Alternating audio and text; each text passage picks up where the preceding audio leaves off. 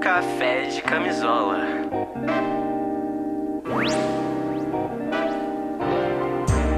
O podcast do fim do mundo. Café de camisola.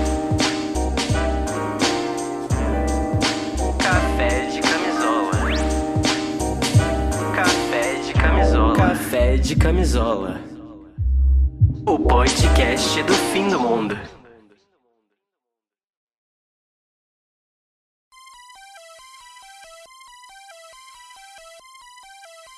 Pondé é um idiota.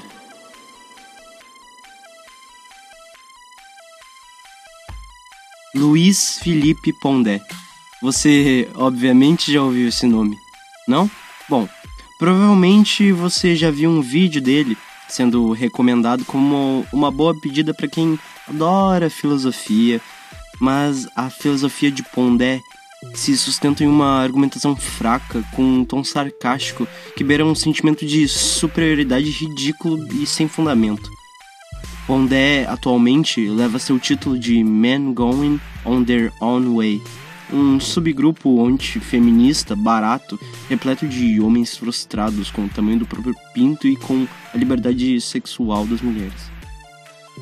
Pondé, obviamente, nunca se posiciona, sempre reagindo de forma neutra em sua coluna, né, revelando a face do covarde intelectual que ele é.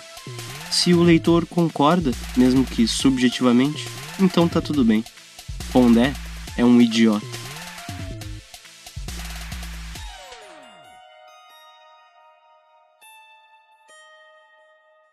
A filosofia do Men Going on Their Own Way não é nem um pouco diferente da dos incels do Forchan. Nem é novidade, nem tá distante da misoginia casual que está claramente presente nessa identidade brasileira desde sempre. Pondé indiretamente se identifica no grupo. Ele apenas demonstra e deixa claro como essa naturalização da misoginia continua perpetuando uma tradição velada até nos meios mais intelectuais. Sem querer entrar em como a extrema-direita se alimenta da insegurança masculina, vamos um pouco a fundo. Ao longo dos anos, Pondé se envolveu em suas polêmicas inevitáveis, essas que ele parece gostar de alimentar sempre. Luiz Felipe Pondé sempre defendeu esses posicionamentos antifeministas quando algo fugia contra a dita luxúria de seu ego inflado. São idiotas para Pondé todas estas que não admiram e nem concordam com as suas opiniões. Ele é posto como um dos maiores filósofos do país. Para mim, isso não passa de uma piada. Pondé faz uso dessa autoridade acadêmica que ele tem para validar a misoginia dos seguidores que ele sempre teve. Se não houvessem esses seguidores, Pondé talvez iria para outra polêmica mas como parte dele sempre se mostra frustrado com qualquer avanço social referente a mulheres, Pondé encontra então sua galinha dos ovos de ouro.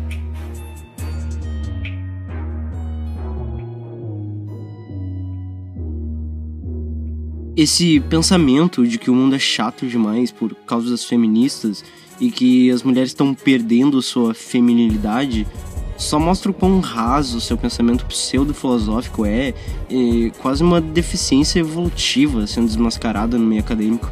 A ideia pífia do atual governo Bolsonaro, onde a ministra que é responsável pela elaboração de políticas públicas para mulheres diz que crianças são estupradas no norte do país por não usarem calcinha e que feministas odeiam homens e querem acabar com a família tradicional. Pondé fez de seus pensamentos absurdos o seu lucro. Pondé é um idiota. Pondé é um idiota. É muito interessante o Pondé falar dessa polarização política, como coloca homens e mulheres em polos opostos, como sempre foi feito com esquerda e direita é impensável para esse colunista que, para dizer que existe uma polarização entre homens e mulheres, é necessário que essas mulheres estejam ao menos num pé de igualdade. E elas não estão. É, não vamos mencionar dados sobre feminicídio, é, mortes por aborto clandestino, desigualdade salarial e muito menos essa dupla jornada de trabalho existente das mulheres. Porque o filósofo Pondé sempre escolheu há muito tempo negar todos esses fatores, tratados sempre como mera histeria ou algum tipo de frescura de mulheres chatas que pedem demais. Pondé é, obviamente, um idiota.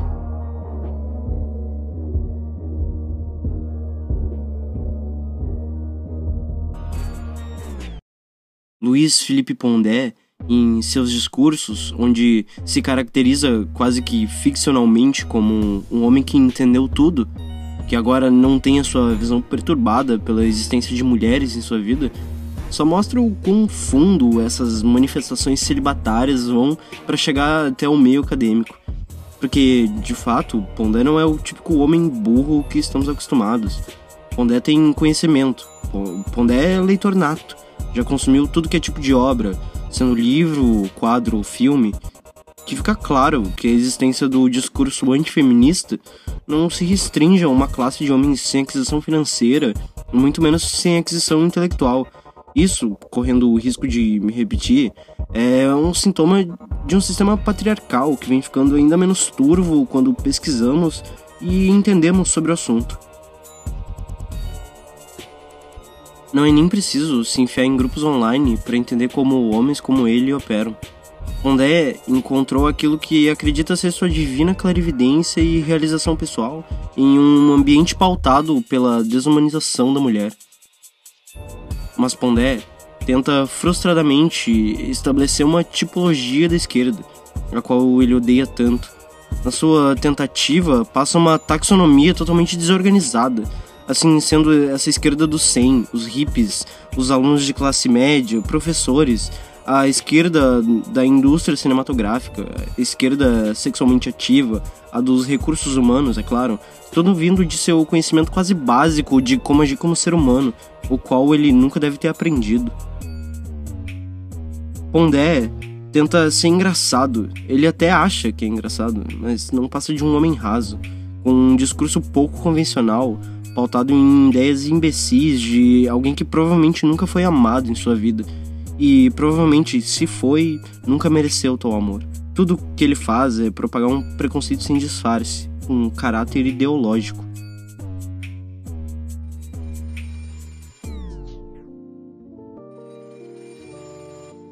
Chega a quase me comover essa bruta insistência do Pondé em querer dialogar consigo mesmo e não consegui nem ao menos ouvir o que ele mesmo disse.